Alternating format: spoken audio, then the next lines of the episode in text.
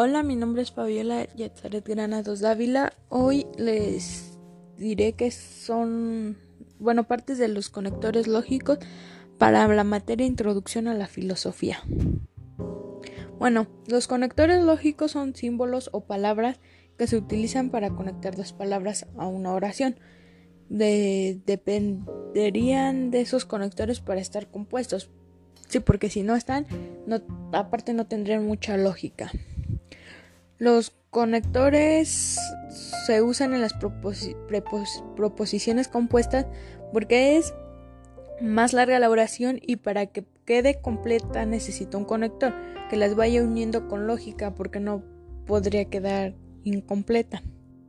Por ejemplo, puede existir la, el conector que nada más sea y, por ejemplo, Gabriel García Márquez fue un gran escritor y bailarín.